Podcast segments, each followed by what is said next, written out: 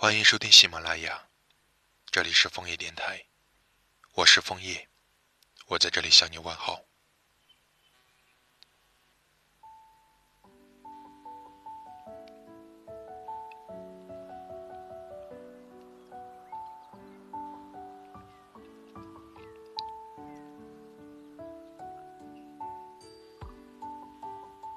在大多数的时间里，我的自控能力十分强大，能够抵御孤独、排遣寂寞、消减压力。但当遇到你之后，我感觉自己的力量被稀释，我好像瞬间失控了，甚至被过往的强大反噬了。但我一点也不感到奇怪，我从来就深刻明白这个道理。人类控制飞机，控制大炮，却无一例外的控制不住自己的心。见到你的第一眼，我就知道我会爱上你。而在后来的日子里，无一不在印证这个第一感觉。我们在茫茫人海里毫不起眼，却在彼此的眼中栩栩生辉。悬挂在窗帘上懂事的夜灯。吻你的时候，就会悄悄暗下来。墙角的六个空啤酒瓶，每一次碰撞，撞击出的泡沫和幸福感，从单人枕换成双人枕的过程，从把你怀里的玩偶换成我的过程。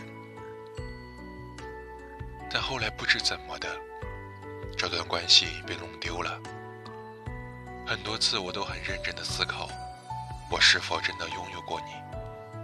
又或者说，我只是在那个时间点里拥有过一部分的你？起初很不习惯，每次发出去的信息两分钟以内及时撤回。但我并没有说过分的话，只是脱口而出的情绪渲染。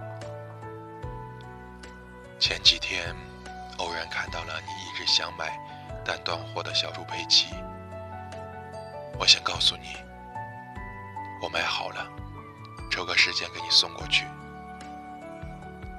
但是我删掉了没发出去的信息，我把佩奇送给了隔壁家的小孩。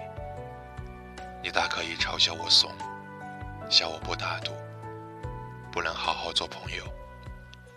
我从未如此畏首畏尾过，但这样确实让我好过一点。